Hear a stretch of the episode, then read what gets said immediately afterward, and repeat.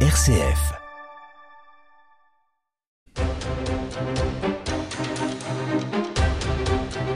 Bonsoir à tous et bienvenue dans votre émission Angevine d'opinion et de débat. Pourquoi les Black Blocs semblent être les maîtres du jeu à chaque manifestation? Pourquoi n'arrive-t-on pas à maîtriser ces casseurs? À qui profite leur saccage? Eh bien, on va essayer de répondre à ces questions. Après un 1er mai particulièrement violent et des centaines de gendarmes et policiers blessés d'une part, mais aussi des gardes à vue abusives, des personnes interpellées à tort ou maltraitées, en tout cas d'après la contrôleur générale des prisons. Comment se situe notre maintien de l'ordre dans cette affaire? On va en débattre. Et puis on parlera des prestations sociales. En Italie, Giorgia Meloni veut différencier ceux qui sont capables de travailler et ceux qui ne le sont pas et réduire le périmètre des aides sociales. Gabriel Attal, quant à lui, veut supprimer l'envoi des aides sociales à l'étranger. Ont-ils raison de le faire? On va en discuter. Et puis on va parler du référendum. Le deuxième RIP, référendum d'initiative partagée, a été rejeté par le Conseil constitutionnel. Ce dispositif démocratique paraît tellement impossible à mettre en place qu'on se demande à quoi il sert. Faut-il rendre notre démocratie plus participative? Ce sera le troisième sujet de Déo et Débat.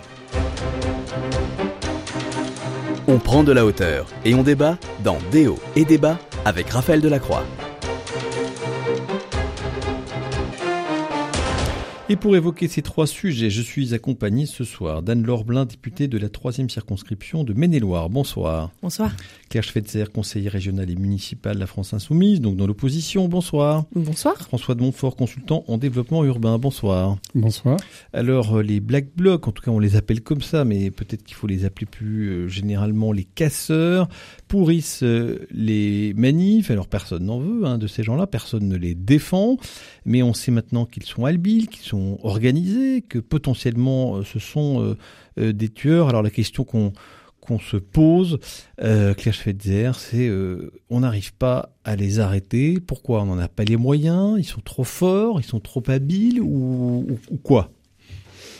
Alors, moi, en, introduction quand même sur ce sujet, j'aimerais dire que au-delà de la question de la casse, on est quand même face à un mouvement social d'ampleur euh, qui euh, a trop tendance à passer à l'as, de fait, parce qu'il y a euh, une focalisation médiatique sur des casses parallèles que je dénonce, comme les organisations syndicales le dénoncent et comme l'ensemble des partis politiques le dénoncent. de la réforme des retraites, on bah a oui, parlé du mais fond. Non mais voilà, c'est moi la... Le, le, sujet qui m'intéresse, c'est qu'aujourd'hui ces gens-là ils pourrissent.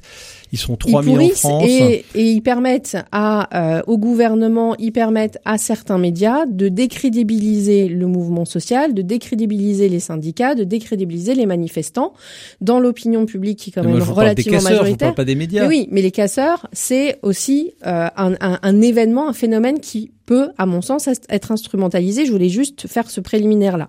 Ensuite, euh, j'étais, comme, euh, comme peut-être d'autres autour de la table, quoique je ne sais pas, à la manifestation pour la, la, fête du travail du 1er mai. Et je oui, crois qu'Anne Lorblin y était. Hein Vraiment, mais vous en doutez bien encore. Sûr, bien sûr que non. Mais euh, euh, j'y étais. La manifestation était pacifique, nombreuse. Il y avait tous les syndicats, euh, ce qui est une chose exceptionnelle, euh, et toutes les organisations politiques qui étaient présentes. Et euh, okay. très rapidement, on a vu arriver ces, euh, ce groupe de casseurs. et moi, ce qui m'interroge, et ce qui a interrogé beaucoup de mes camarades, dont certains sont allés, pour vous indiquer quand même que nous sommes contre la casse, et en particulier la casse des biens publics parce qu'il y a beaucoup de d'abribus qui ont été détériorés et c'est le bien commun, c'est le bien public. Que ce soit privé euh, ou public, on... c'est pas bien. Hein. Oui, euh, après quand il y a des vous symboliques, voiture, quand il y a des, symbo abribus, quand il y a bien, des quoi. symboliques bon. comme euh, les panneaux publicitaires avec de l'éclairage nocturne, etc. Euh, voilà, on n'est pas sur de la violence aux personnes. Il y a des violences euh, qui sont inadmissibles, tout mais scandaleux quand même. Enfin non, vous, oui, non, mais la première violence qui est scandaleuse, c'est celle du gouvernement qui impose par la non. force une réforme euh, antidémocratique. Non, Je savais pas que vous faisiez partie du, du et des gouvernement. c'est de la violence. Donc oui, mais faut, la violence, elle est aussi condamner. du côté du gouvernement. Alors je l'ai fait trois fois là. Je sais pas Anne Lorblin si euh, vous vous, vous m'écoutez pas, mais je l'ai fait. Donc on les a vus, en effet, pouvoir se déplacer très tranquillement et casser ce qu'ils avaient à casser. Alors la question que je pose et que vous allez peut-être poser, c'est où étaient à ce moment-là les forces de l'ordre pour empêcher ces casseurs? Quand on sait que dans n'importe quelle manifestation, en fin de manif, sur des manifestations parfois pacifiques, on se prend des gaz lacrymogènes, des charges de CRS, alors pas forcément à Angers, mais à Nantes, à Paris, etc. Quand la manifestation se passe bien et que là, on a des charges, pourquoi est-ce qu'il n'y a pas une prise en charge complète policière de ces personnes qu'on a identifiées, qui étaient faciles de trouver? Moi, il n'y a pas de souci, ils étaient Alors, à côté de pour nous être tout à fait et ils clair, ont fait, ils ont fait ce qu'ils ont Claire fait. Schweitzer, pour être tout à fait clair, ce que vous êtes en train de nous dire, c'est qu'il y a une complicité du pouvoir avec ces casseurs qu'on laisse faire.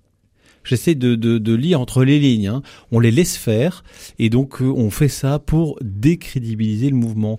Euh, on a eu 400 policiers blessés. C'est énorme. Bah, les gendarmes. Non mais en France, d'accord, les, les, les- la, doctrine de, de maintien de l'ordre est à peu près la même partout sur le territoire. Euh, ces- gens-là, euh, ils, ils, ils sont pas blessés pour rien. Ils se sont, ils se sont pas. Euh, je veux dire, ils ont, ils ont pas laissé faire. S'ils sont blessés, Alors, il faut se- distinguer une chose. On est dans un, on est encore, enfin, j'espère, dans un semblant d'état de droit et euh, les forces policières, elles détiennent des consignes de la part d'un pouvoir politique en place. Donc, la doctrine de maintien de l'ordre, on la voit. Est-ce qu'on peut, est-ce qu'on abordera la question des gardes à vue que vous avez euh, Oui, tout à évoqué l'heure. sur euh, la question des euh, gardes à vue arbitraires qui ont lieu, où on a 80% des gens qui euh, sont en garde à vue pour strictement rien du tout, et c'est aussi quelque chose qu'il faut déplorer. Donc, quelles sont les consignes qui sont données? Moi, j'en sais rien, je suis pas ministre de l'Intérieur. Simplement, en tant que citoyenne qui a manifesté, j'ai déjà été chargée par des policiers pour rien, alors que j'étais dans une manifestation pacifique et rien ne se passait. Par contre, j'ai vu des casseurs qui pouvaient tranquillement se déplacer et casser. Donc, est-ce qu'il y a des manques de moyens? Est-ce qu'il y a des consignes? Est-ce que euh, les policiers sont débordés? Il y a plein de signaux euh, qui sont euh, qui sont présents sur lesquels il faudrait qu'on se penche. Anne-Laure Blin, c'est vrai quand on regarde un peu les vidéos notamment, on voit ici à Angers des casseurs, ils, sont en train de taper sur les, vitres de la salle du conseil municipal d'Angers, mais ils ont l'air de prendre leur temps, hein, ils n'ont pas l'air de faire ça furtivement de peur de se faire prendre. On se demande que fait la police. C'est quand même intéressant d'entendre que la France insoumise pourrait demander des moyens supplémentaires pour nos forces de l'ordre. On en demande tout le temps. mais- regardez notre programme. je, je salue Madame cette demande. Je, je- je n'avais jamais entendu Jean-Luc Mélenchon Si, euh, bah, faire lisez autant notre des programme. sur les forces de l'ordre. mais soyez, intéressant. mais soyez heureux si, Si si mais si lisez vous notre programme. ne, ne, ne polémiquons pas pour polémiquer. Non, mais c'est les derniers propos, donc je Claire relève elle, simplement ce qui elle a été dit. soupçonne en tout Et, cas et moi, les je pense consignes qui qu'effectivement, sont il faut données. des moyens. Bon, est-ce que vous êtes d'accord avec ce, ce côté étonnant de la non-intervention de, des forces de l'ordre à certains endroits ou pas, ou bien ça vous scandalise mais en fait, dans votre présentation, vous parlez de casseurs. Oui. Et, et on vous répond euh, bâtiment public, peut-être privé, mais c'est pas très intéressant si c'est privé. Donc euh, voilà, euh, abribus. Moi, ce que je retiens surtout, c'est attaque de forces de l'ordre. Alors peut-être pas Angers, euh, mais sur le territoire national et les images qui circulent.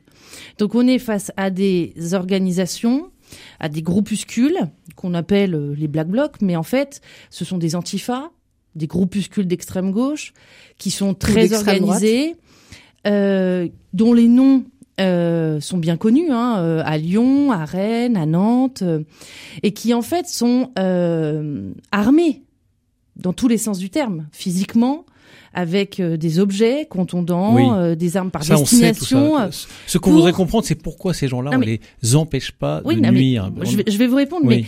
mais euh, ce qui est important de voir, c'est qu'on sait qui sont ces personnes. Mhm. Et la réalité, c'est qu'en fait aujourd'hui, vous avez des forces de l'ordre qui sont épuisées, qui sont euh, appelées sur différents théâtres d'intervention, aussi bien en maintien de l'ordre que lorsque vous avez des, des manifestations, et je pense aussi plutôt dans notre région, enfin en tout cas proche de notre région, Sainte-Soline, avant Notre-Dame-des-Landes, qui sont face à des groupuscules qui sont identifiés et face auxquels on n'a jamais rien fait. La réalité, c'est qu'aujourd'hui, on peut interdire, judiciairement parlant, la, la possibilité de manifester. Et donc, vous avez des forces de l'ordre qui vont arrêter ce que vous appelez des casseurs, en tout cas des antifas, des euh, groupuscules, euh, des, membres activistes de, l'extrême gauche, qui euh, sont déférés, qui sont arrêtés, déférés devant la justice, avec souvent un parquet qui va requérir des peines lourdes d'emprisonnement, des interdictions de manifester et une justice qui quelque part ne passe pas, puisque et encore les, les récentes décisions, notamment à Lyon, ont donné lieu à du sursis et jamais des interdictions de manifester. Donc ça, c'est vraiment problématique. Je crois pas que la question. Donc c'est un problème judiciaire. Ah oui, aujourd'hui, la question n'est pas du point de vue de nos forces de l'ordre, mais du point de vue de notre fonctionnement juridictionnel et notamment de notre ils justice. Ils se font taper dessus, ça, ils se font brûler, et il y en a mm. presque, il y en a qui risquent leur vie. Est-ce qu'on on peut pas les neutraliser La, la justice a très bien fonctionné. bien sûr, hein, sur les derniers manifestants, euh, en, deux, en, en, un mois, ils ont pris 10 à 15 mois, alors du que sursis, en sursis, précisé, sursis. mais ils, ont pris 10 à 15 mois. Ils reviennent tous après. Pour des personnes qui sont dûment identifiées, qui ont déjà manifesté, qui parfois se sont illustrés déjà par des comportements scandaleux, et c'est ce n'est que du sursis et aucunement assorti d'une interdiction de manifester. Plein de délinquants, de délinquants, de patrons qui provoquent des accidents de travail dans leur entreprise, pour lesquels on met 9 à 10 ans à les juger. Donc là, la justice, elle est hyper rapide. Hein. Je vais donner la parole à François de Montfort dans un instant, mais je voudrais essayer de comprendre votre point de vue. Est-ce que les policiers et les gendarmes n'ont pas assez de moyens? Est-ce qu'ils n'ont pas de consignes assez claires? Est-ce qu'ils sont, ils ont des consignes de dire Surtout, vous faites rien, vous vous en prenez plein la figure parce qu'on veut pas que ça dégénère, on veut pas de mort dans le camp d'en face parce que euh, la, voilà. la, réponse à votre question elle est double. Déjà, elle a euh, ce qui est véhiculé dans l'image publique de nos forces de l'ordre voilà, des forces de l'ordre qui seraient là, euh, qui violenteraient euh, des manifestants très gentils, euh, qui ne font strictement rien à leur rencontre et qui ne cassent jamais rien.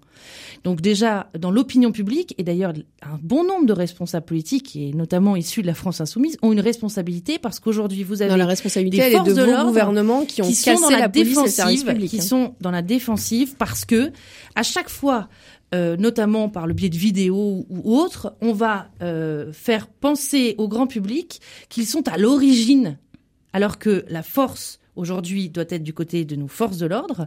On inverse la charge aujourd'hui et on fait croire que eux sont toujours dans l'attaque. Sauf qu'en réalité, ils sont toujours en défensive. Donc ça, c'est une première chose. Et la deuxième chose, ce que je vous redis, c'est que euh, il y a un travail phénoménal qui est fait par nos forces de l'ordre. évidemment, plus on leur donne des moyens et les déclarations politiques, notamment du gouvernement, que j'espère être concrétisées euh, très prochainement, notamment dans notre territoire, mais aussi dans l'ensemble euh, du territoire national, soit suivies suivi des faits et que notamment on, leur donne plus de moyens. Mais la réalité, c'est que on a une certaine complicité. Moi, je pense à un moment donné une complicité au plus haut niveau de l'État pour ne pas agir contre ces groupuscules. Et, et quand j'étais euh, dans le précédent, bah, bon, pas tout à fait, parce que c'est très, comme très difficile d'être d'accord avec la France insoumise, mais en tout état de cause, euh, j'ai entendu il y a quelques mois, Gérald Darmanin nous expliquait que la loi contre le séparatisme allait nous donner l'ensemble des moyens nécessaires pour réduire à néant tous les groupuscules, quels qu'ils soient, euh, qui feraient preuve de séparatisme sur le, territoire hmm. national. Aujourd'hui, si Aujourd'hui, vous avez notamment eu des dissolutions de groupuscules à l'extrême droite, avec des grands renforts de communication, et vous avez très peu de, de groupuscules d'extrême gauche qui ont été dissous. À Nantes notamment, un certain nombre euh, d'entre eux euh, ont sollicité, le ministre a dit, dit qu'il allait les dissoudre, il ne les a jamais dissous. Euh, à Lyon, à Rennes.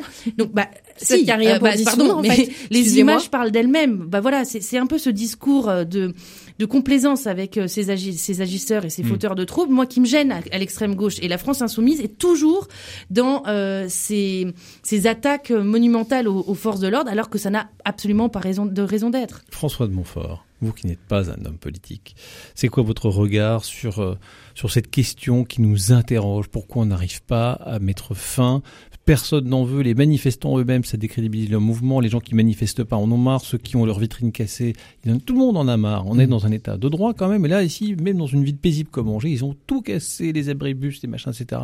C'est fou quand même. moi, j'ai écouté euh, Claire et puis Anne-Laure avec intérêt parce qu'elles, elles y étaient. Elles sont au cœur de l'action pratiquement beaucoup plus que moi. Parce que Blin n'y était pas. Hein. elle n'a pas manifesté contre la réforme qu'elle a soutenue. les forces de l'ordre comment c'est difficile. Disons qu'elle est plus proche quand même donc du sujet que moi.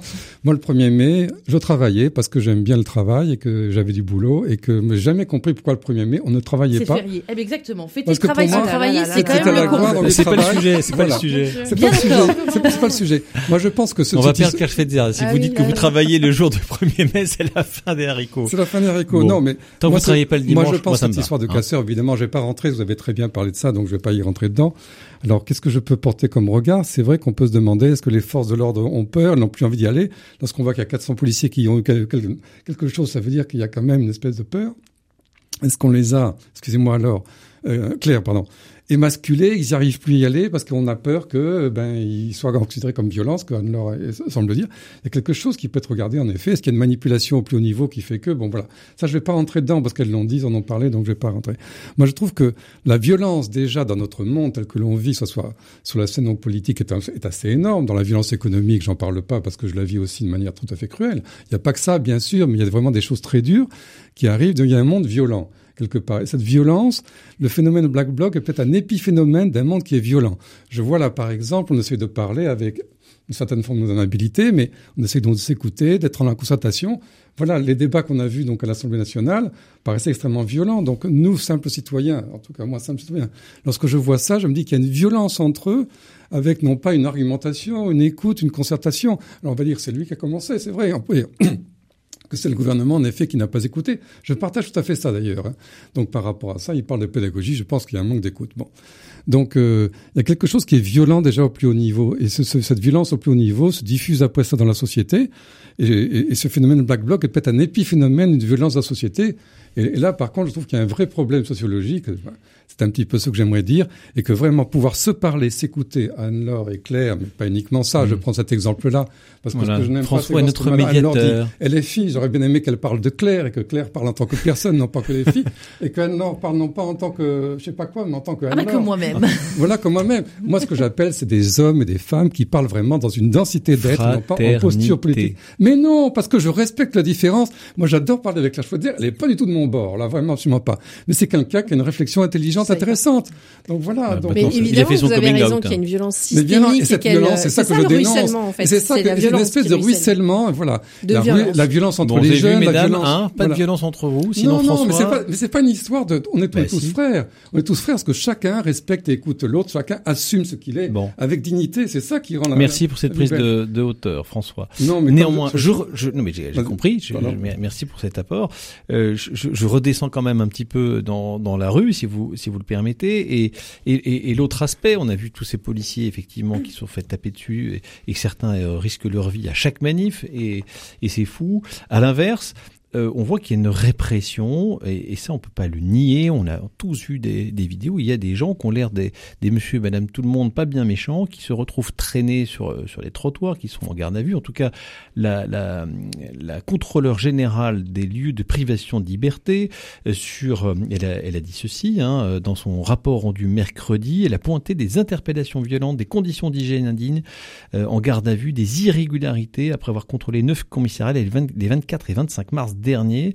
Euh, euh, donc il y, a aussi des, consignes Claire Schweitzer que, que, la police elle, elle, attrape dans le tas des, des gens qui ne devraient pas être interpellés? Alors, si on, lit les éléments de la personne que vous citez, donc euh, contrôleur général des lieux de privation de liberté, qui euh, ne peut pas être taxé euh, de partialité, dans la mesure où elle a été désignée par Emmanuel Macron lui-même. Donc, je pense qu'elle elle, elle, reste neutre et objective dans sa mission, et ce qu'elle décrit est déplorable sur l'état de, de, la, de la question du maintien de l'ordre et de la, la judiciarisation en fait de la manifestation, parce qu'elle nous dit bien qu'il y a des gens qui sont pris totalement au pif, dans des périmètres, qu'on dit qu'il y ait des infractions, des flagrants délits ou pas, c'est pas grave, vous prenez. C'est ce, que disent les policiers. C'est ce qu'elle dit qu'elle a, qu'elle a, qu'elle a constaté quand elle interroge. Elle, on lui répond que la consigne, c'est dans un périmètre donné, vous prenez. Donc on est dans un procédure, une procédure d'intimidation, d'humiliation pour certaines personnes qui euh, bah, vont tranquillement manifester parce que c'est un droit constitutionnel euh, et se retrouvent gardés à vue euh, dans des conditions qui sont choquantes et pour des gardes à vue préventives, ce qui est totalement illégal et ce qui doit fortement nous nous inquiéter sur la lucidité républicaine et démocratique de ce gouvernement, sur ce qu'elle sur l'instrumentalisation que euh, ce gouvernement et en particulier le ministre de l'Intérieur Darmanin euh, tente de faire euh, par le biais par le truchement de ces forces de l'ordre. Les forces de l'ordre, ce n'est, il n'y a, pas d'autodécision des forces de l'ordre. Il y a une doctrine du maintien de l'ordre, donc ça dérape euh, et il n'y a pas assez d'effectifs du côté donc trop laxiste avec les casseurs et puis euh, trop répressive avec des gens qui devraient pas être. On des gens. Donc hmm. pourquoi, euh, comment, qu'est-ce qui se passe dans la tête de ce gouvernement? Moi, je me pose vous êtes d'accord avec ça? En fait, moi, je crois que surtout que le gouvernement Emmanuel Macron est, est fort avec les faibles et faible avec les forts. Voilà, tout simplement. Et en fait, quand je vous parle de, théâtre d'entraînement, euh, que euh, ces, ces antifas et ces groupuscules d'extrême gauche sont très organisés, ils sont armés dans tous les sens du terme, Notre-Dame-des-Landes est un précurseur à tout ce qu'on connaît aujourd'hui, tout simplement. Mais tout Et est qui- la faute des groupes La- de la qui gauche. Ah, bah, pardon, mais aujourd'hui, c'est deux, Bah, les deux dont on ils sont, parle. ils sont Voilà, identifiés quand même de ces milieux-là. C'est des pas nier. décisions ineptes à la base d'un gouvernement qui produit une violence. Non, Non, c'est mais pas, c'est pas le vous avez gouvernement qui, Est-ce qu'à un moment, il est possible Non, mais Notre-Dame-des-Landes. euh, Est-ce qu'il est possible que vous vous désengagiez totalement de ces groupuscules? Mais c'est pas la question. Moi, je m'en désengage ou pas. C'est Bah pas la question. Il Bah, y a une Est-ce que vous en violence. dégagez Oui Il y a ou une non violence institutionnelle et systémique. Il faut accepter qu'elle ait des conséquences dans Vous la société. votre militantisme politique. Mais non, le c'est pas. Mais, mais vous, vous n'êtes pas militante vous ne politique. pouvez pas tolérer des agissements pareils. Voilà. Est-ce que vous les condamnez? les Est-ce que, est-ce que vous les Mais je condamnez dit trois fois au début. Non, mais je parle pas des casseurs, je parle de ces-. De, de, de ces groupes d'antifa Est-ce que vous les Mais alors moi, j'ai pas envie. Je suis pas enquêtrice de police et j'ai pas d'éléments probants me disant que ce sont des Bah groupes si, d'antifa, des groupes c'est, etc. etc. Ce sont des vous casseurs. dites, Ah euh, non, moi j'ai jamais dit ça. Euh, vous vous trompez d'interlocutrice. Moi, je, ils étaient masqués. Mais moi, je sais pas. clairement identifiés, tout à fait.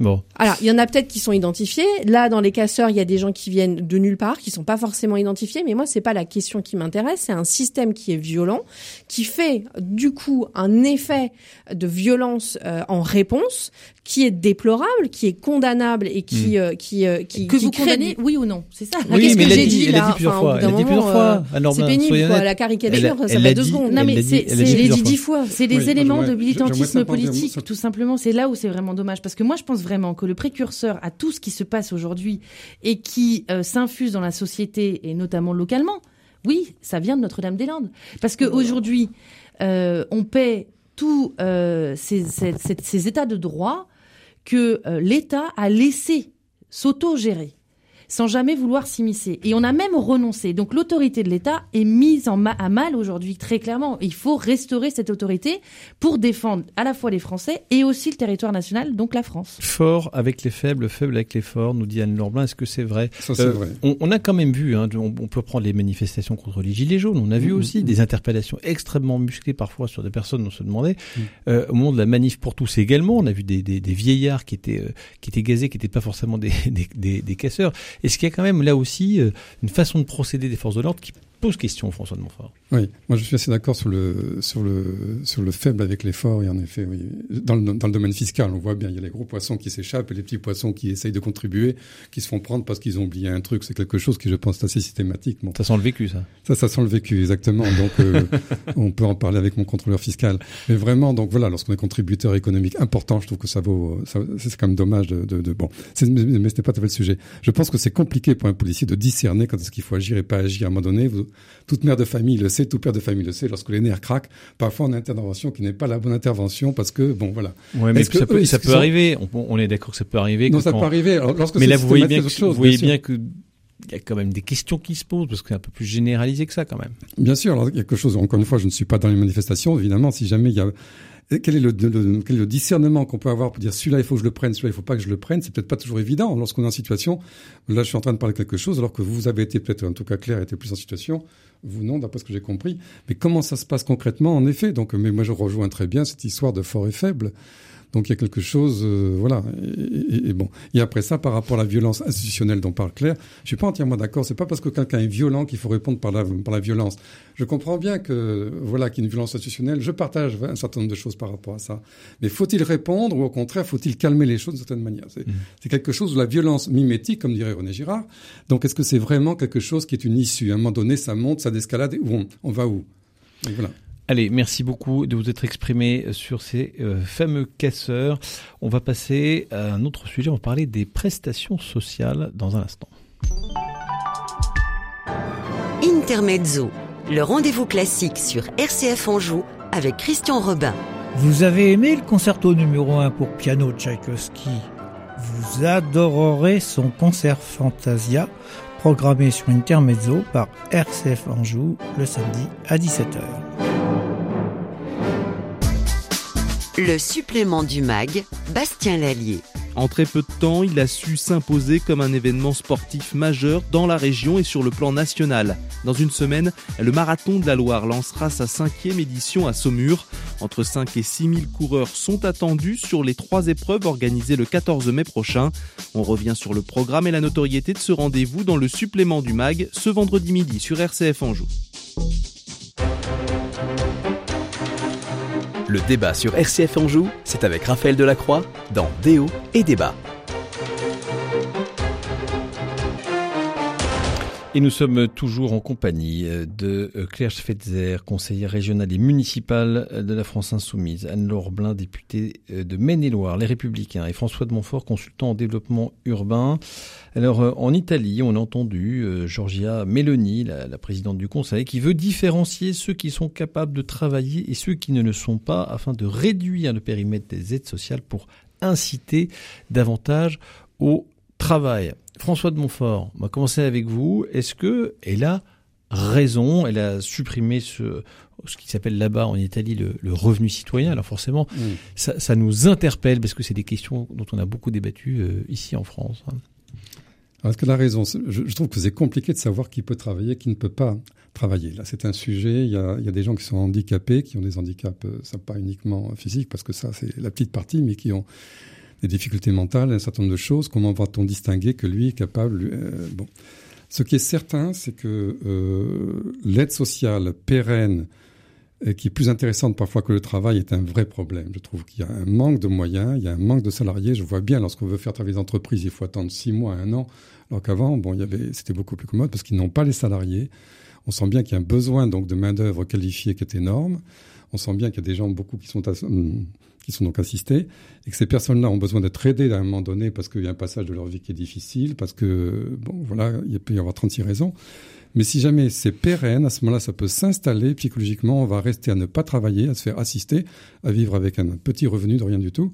Et ça, je l'ai vécu personnellement euh, chaque jour pendant plusieurs années de vivre avec des gens qui me voyaient travailler le matin, parce que j'ai eu une expérience qui m'a permis de vivre avec des gens qui étaient assistés socialement. Donc je vivais jour et nuit avec eux, donc j'ai vu ça. Et eux-mêmes se sont dit, c'est bien, mais il y a quelque chose qui nous empêche de travailler, est-ce que c'est plus confortable? Donc je l'ai vécu personnellement. Je ne parle pas d'une théorie sociale que je verrai de loin.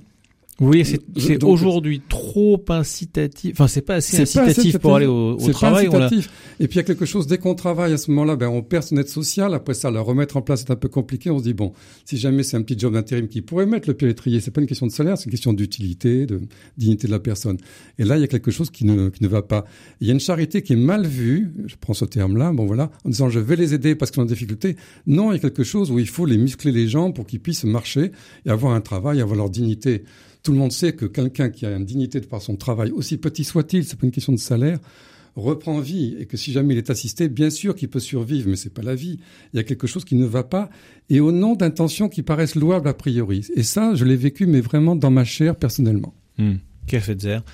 Euh, Est-ce que euh, il faudrait faire ce que Giorgia Meloni a le courage de faire en Italie, euh, de faire ça ici en France, en disant euh, on essaye de faire en sorte que euh, le système social soit plus incitatif pour le travail et moins pour l'assistanat, pour être euh, tout à fait clair.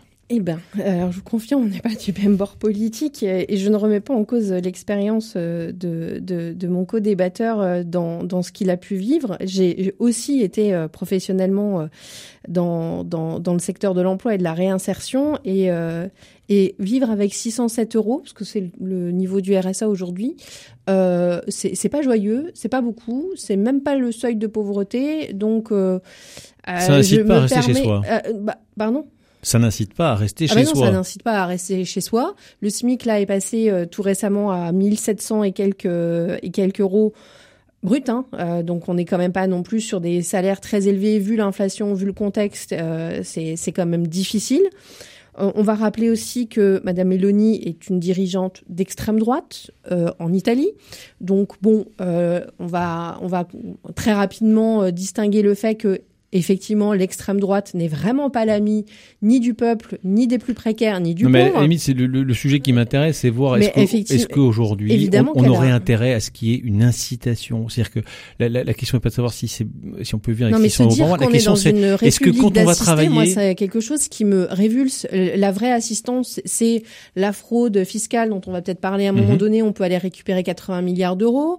Euh, c'est des patrons qui gagnent jusqu'à 1400 fois plus que leurs sa- leurs salariés. C'est ça l'indignité, c'est ça l'injustice.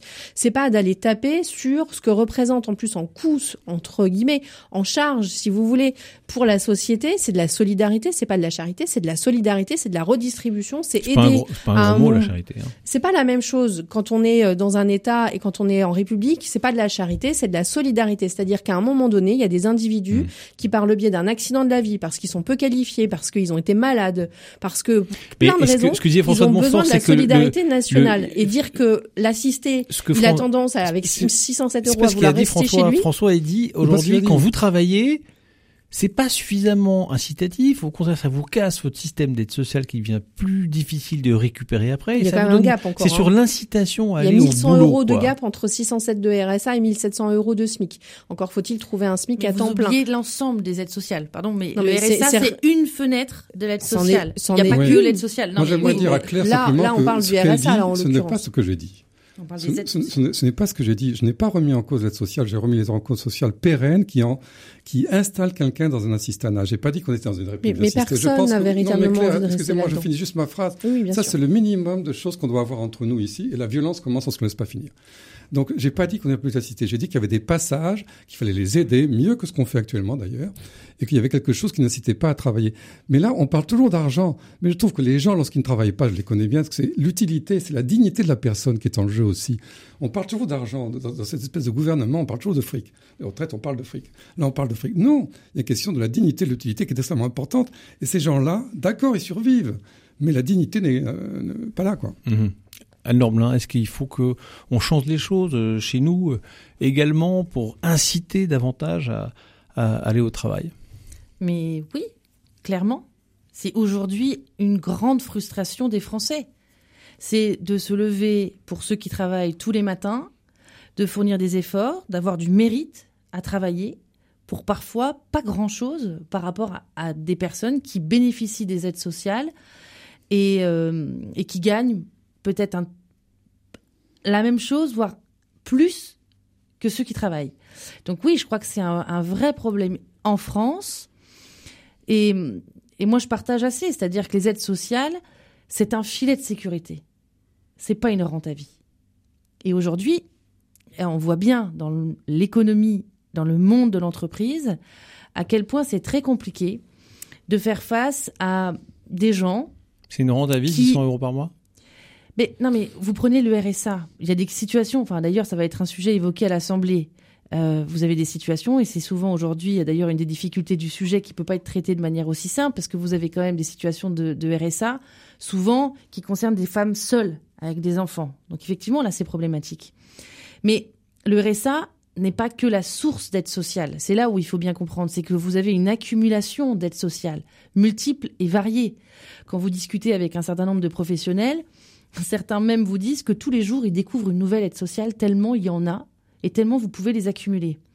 Et il y a un manque de lisibilité dans aujourd'hui ce qui est distribué par l'État, parfois, et oui, je le dis de manière indue, parce que ça ne favorise pas au travail. Et la valeur travail a été bafouée depuis de longues années, notamment par la gauche, oui, c'est clair. Euh, les 35 heures, la retraite à 60 ans, c'est ce qui a affaibli la valeur travail. Mais aujourd'hui, c'est mentir que de dire qu'on peut avoir le même niveau de prestations sociales sans travailler. L'argent magique, ça n'existe pas. L'argent magique, il est fourni par les Français qui travaillent et qui se lèvent tôt, qui ont parfois des métiers très difficiles, qui fournissent de vrais efforts, et, et cet argent, c'est eux qui le créent. Ces richesses, c'est eux qui les créent. Et effectivement, le, le travail, moi je pense, parce que c'est un de mes cœurs, de, le cœur de mon engagement, parce que c'est du travail que tout vient, euh, le travail est émancipateur. Et vous l'avez dit, euh, quand vous regardez les personnes en situation de handicap, et, moi j'ai à cœur euh, aussi de promouvoir euh, les entreprises adaptées, les ESAT qui manquent terriblement de place. Ce sont des, personnes qui proposent à des Français en situation de handicap de s'en sortir par le travail. Et beaucoup sont demandeurs de ça, parce que ça leur donne un sentiment de, fournir quelque chose à la société. Et ça, c'est fondamental. Et donc, ce que l'on fait dans le domaine du handicap, on doit l'avoir pour l'ensemble de la société. Sauf qu'aujourd'hui, on dévoie cette valeur travail. Et c'est elle que l'on doit remettre au cœur de toutes nos réflexions, parce qu'elle est fondamentale et elle est au cœur de tout. Et ensuite, une fois qu'on a créé ces richesses, une fois qu'on a créé ces valeurs, on peut aider ceux qui en ont besoin. Et c'est ça le sens d'une aide sociale. C'est aider ceux qui en ont besoin en raison d'un accident de la vie, d'un handicap, d'une fragilité quelconque. C'est le sens de l'aide sociale et c'est pas d'être une rente à vie. Alors, euh, là, vous avez bien exprimé votre, votre position euh, là-dessus. Maintenant, le gouvernement, il va aussi à la recherche euh, des sous et euh, notamment euh, de ces aides sociales qui sont versées à l'étranger. Et donc Gabriel Attal, il a dit maintenant c'est terminé, plus de possibilité que les aides sociales arrivent directement à un compte à l'étranger. Est-ce qu'il a raison, François Montfort? En fait, j'ai l'impression de dire j'ai découvert en apprenant cette interdiction que aujourd'hui il y avait de l'argent qui allait directement ah bah à l'étranger. Vous faites, ça fait hein des semaines et des mois qu'on le dit. Non mais je veux dire que... pendant la réforme des retraites, c'est ce qu'on a demandé. Oui, la lutte mais je contre veux dire... la fraude sociale, ce que le Non, mais gouvernement vous savez ne veut ce pas que faire. représente Je la fraude fait- sociale le- par rapport à la fraude fiscale. Le Bah, fait que Gabriel de- Attal ait, enfin, ait dit oui, il est nécessaire pauvres. de l'interdire, ça voulait dire que ce n'était pas interdit. Ah, clairement, Ça, ah, clairement, ça dire. n'est pas. pourquoi vous voulez interdire euh, Expliquez, expliquez-nous parce que en fait la fraude sociale, à peu près un manque à gagner pour l'État qui est évalué. hein, il y a des rapports très sérieux, Cour des comptes, etc. à environ un milliard d'euros. La fraude fiscale, c'est 80 milliards d'euros. Donc on va vraiment aller chercher Oui, de, de non, on va vraiment aller chercher mais on peut faire- les plus faibles et les plus pauvres. Je, je m'interroge. Si j'ai 600 euros que je, je, je- j'en j'en sais rien, je suis française, j'ai 600 euros par mois. Si j'ai envie d'envoyer 200 euros à Non, ma c'est pas ça. en Allemagne, ça. c'est quoi des problème aides sociales qui sont versées sur des comptes À à l'étranger? Pardon, Oui, mais, ça c'est pas- de la fraude. Ah Là, bah, ce voilà, qu'attaquer- donc là, est-ce que vous voulez lutter contre la Oui, fraude mais il y a, sociale un, Je il y a juste- un milliard d'euros. Pourquoi est-ce que là le gouvernement se dit je vais taper sur les sur des sur de la fraude qui que représente un milliard pour les d'euros Français qui travaillent. Et les que- 80 milliards de fraude fiscale des grands patrons, c'est pas honteux, c'est peut pas injuste. Non mais Madame. Blin, répondez. 80 milliards euh, d'euros de fraude fiscale des grands ce sont patrons. vos chiffres. Non, moi je considère pas les qu'il faut miens. pas, C'est pas les miens. taper sur les entreprises. Ah parce non, faut pas taper. La Bah fraude je fiscale, c'est pas grave. Les Ah entreprises, d'accord. La fraude fiscale, Anne-Laure Blin le dit. C'est pas Non des mais c'est- richesses c'est pour le pays et hallucinant le quand territoire même. national. Voilà. Et elles ont le droit de frauder fiscalement. Vous n'avez plus de salariés. Donc Anne-Laure Blin dit qu'elles ont plus de droit, elles ont droit de frauder. Donc Anne-Laure Blin Ah tout. les entreprises Mesdames, ont le droit de frauder fiscalement. On C'est va, on génial. va dire les choses. Bon, un, pour Non, moi, il y a deux sujets. C'est pas parce que euh, il peut, euh, vous voulez lutter contre la fraude fiscale que vous devez pas lutter contre la fraude sociale. Or, aujourd'hui, mon sujet, c'est pas la fraude fiscale, c'est Oui, mais c'est marrant qu'on parle toujours de Mais- ce sujet-là. Bah, tape non, sur les pas plus tous les jours. Moi, c'est pas. et pas sur les plus riches. Je, je pose simplement la question. euh, Blin de- disait, voilà. il tape on- on- Bon. euh, fort Ça avec les les Est-ce que ça ou vous choque qu'on verse, par exemple, des allocations familiales des gens qui habitent à l'étranger Euh, Si vous me le présentez comme ça, Oui, euh, sans aucun ça. élément et Sans chiffré, aucun etc., élément. je vais vous dire oui, Voilà. effectivement, il y a un tout. problème si ce On n'est pas directement un. Maintenant, je vais vous poser une autre question, c'est Anne-Laure une Blin. choc, plus Merci. Maintenant, je vous pose une question, Anne-Laure Blin. Euh, vous dites, euh, ouais, mais non, euh, les entreprises, faut leur foutre la paix. Est-ce que Hein euh, Claire Chaiser a raison de dire qu'on peut aussi euh, taper sur ceux qui font de la fraude fiscale Après, ça dépend ce qu'on entend par fraude fiscale. bah, euh, Bah, frauder le euh, fisc, euh, c'est-à-dire être en dehors de ce que la loi permet. Non, mais vous avez aujourd'hui un certain nombre Vous d'entreprises. Vous pouvez me dire, oui, c'est scandaleux, on n'a pas le droit de frauder le fisc. Vous le Ah dire. bah, euh, évidemment, on Voilà. n'a pas le droit de frauder le fisc, mais euh, J'ai réduire. Non, mais ça- deux réponses Non, mais évidemment, la que question, la réponse est tellement évidente que voilà, bien Bah sûr oui, mais qu'on tout à doit payer ses pas impôts évident. en France. Euh, pas voilà. évident. Mais la, ré- la réalité, c'est qu'est-ce qu'on dé- qu'est-ce qu'on définit comme fraude fiscale? Non, mais. Raphaël, moi je suis absolument pas d'accord avec le, le débat. Le débat n'est pas sur la fraude fiscale, la fraude sociale, il est sur la prestation sociale. Oui, Donc là, voilà. Alors je trouve que là, il y a un La sujet. carte vitale biométrique, par exemple. Mais là, on a été amené ailleurs. Oui, parce, que parce que Gabriel Attal a dit que Non, mais Gabriel Attal, bon, ok, cette histoire de qui posais la l'étranger, on n'est pas tout à fait au moi courant, qui en tout cas moi pas. On a l'intention, on a- bon. Ah, si, si. Mais je Enfin, trouve- Moi, je vous dis, et on l'a porté le sujet hein, pendant la réforme des retraites. Il y a Mm. aujourd'hui des retraites, des, pensions de retraite qui sont versées à l'étranger. Mais c'est des gens qui ont cotisé en France Des gens qui sont Non, à l'étranger des- parce qu'ils sont au Portugal, mettons, pour passer la retraite ou... Non, ce sont pas forcément des Français, justement. Non, mais la cotisation a gens été Ça payée. représente où combien Euh, Ça c'est comme la carte, euh, la, la carte vitale biométrique, par exemple. Là aussi, vous avez beaucoup de rapports qui quantifient euh, l'usage de la sécurité sociale de manière totalement indue parce que notamment nous ne sommes pas équipés. Est-ce que ça représente des volumes importants Oui, c'est ça. ça représente Parce qu'il y a combien des morts Est-ce que ça représente des euh, volumes importants en tout cas, euh, j'en sais rien. Je suis euh, voilà, je, je- peut-être euh, pas, peut-être, j'en sais rien. C'est pas la question. C'est que la philosophie, Bah, Si ça La représente des moyens philosophie importants, de ça vaut le coup de... de- Non, mais la philosophie est importante parce qu'on ne peut pas, quand on est un État avec une autorité, à un moment donné se dire que l'on verse des aides sociales indûment. Voilà, tout simplement. On doit verser des aides sociales qui ont un sens. Et quand elles n'en ont pas, on doit effectivement y mettre fin. Eh bien, moi, je mets fin à euh, ce débat. Vous avez pu vous exprimer je vous en remercie. Je voudrais maintenant qu'on s'intéresse à ce fameux référendum d'initiative partagée. Il semble que ce soit très compliqué de mettre en place un référendum de notre pays. On en débat dans un instant. On prend de la hauteur et on débat dans Déo et débat avec Raphaël Delacroix. Et nous sommes toujours en compagnie de Claire Schweitzer, conseillère régionale des Pays de la Loire, conseillère municipale euh, à Angers, euh, sous l'étiquette de la France Insoumise. Et également Anne-Laure Blin, députée Les Républicains de Maine-et-Loire, François de Montfort, consultant en développement urbain. Euh, le référendum d'initiative partagée a été pour la seconde fois écarté par le Conseil constitutionnel. Alors euh, ça a surpris personne. En fait, on vous dit mais oui, mais tout ça c'est n'importe quoi. C'est impossible de soumettre une question au référendum parce qu'il faut 20% des parlementaires, il faut 185, il faut 10% du corps électoral. C'est euh, quasiment impossible. Euh, Est-ce que Anne-Laure Blin, vous partagez cette idée que ce soit un peu de la poudre aux yeux, ce- cette histoire de référendum. Finalement, c'est- difficile à mettre en place, voire impossible. Bah, c'est qu'en fait, euh, vous avez l'utilisation de tous les moyens divers et variés pour chercher à mettre fin à une loi, voilà. Et donc on voit naître des initiatives un peu de partout. Euh, L'Assemblée nationale va devoir euh, se prononcer à l'occasion d'une journée de niche parlementaire sur une proposition de loi pour abroger une loi, voilà. C'est qu'aujourd'hui on est vraiment dans l'optique d'abroger la loi parce qu'on n'en veut pas. Donc on essaie d'utiliser tous Oui, les moyens. Après, euh, bah, je pense qu'à un moment donné, Alors moi, je me décale un les petit peu, je me institutions, décale un euh, petit peu de de de, de cette Mais- de cette réforme des des retraites, mais sur, sur le principe, c'est pas la première fois qu'on qu'on en parle. Euh, sur le principe, dès qu'on veut mettre un peu plus de participation, c'est compliqué. Est-ce que vous êtes Mais- favorable? À ce qu'on développe davantage l'accès à ce type d'outils parle- euh, démocratiques?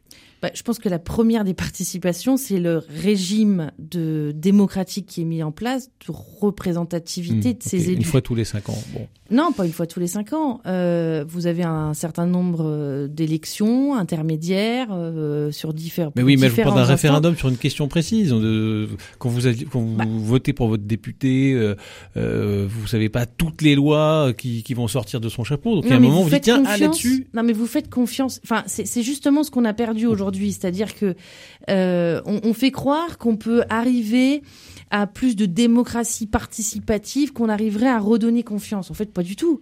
Euh, et d'ailleurs, le président de la République l'illustre parfaitement. Donc, il faut pas faciliter l'accès au référendum.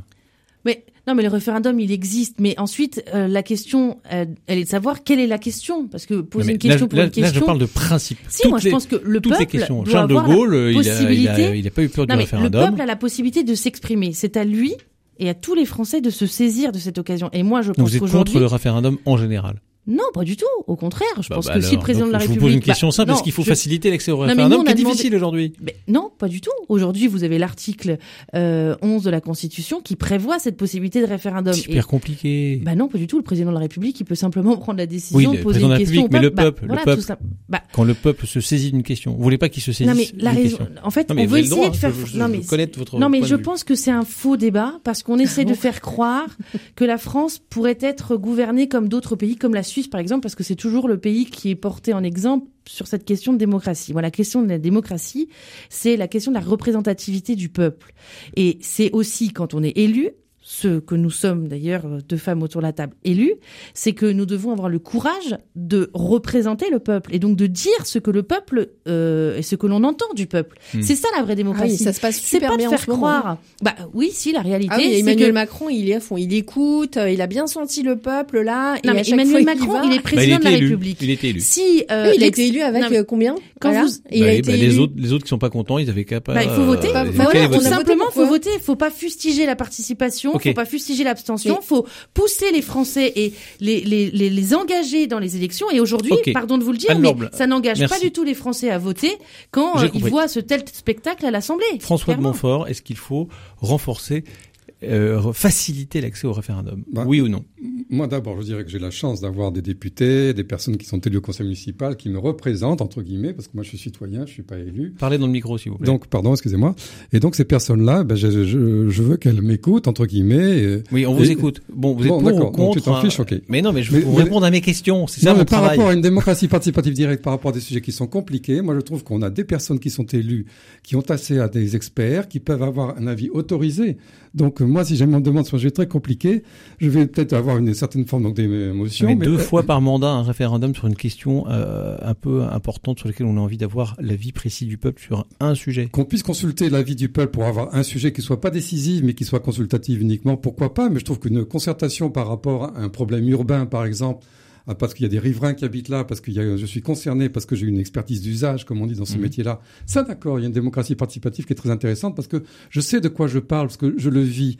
Mais si jamais on me demande de parler sur le nucléaire, mettons, à ce moment-là, ben, ok, je vais avec Jancovici, je vais y passer une semaine, je vais essayer de comprendre, avoir une objectivité.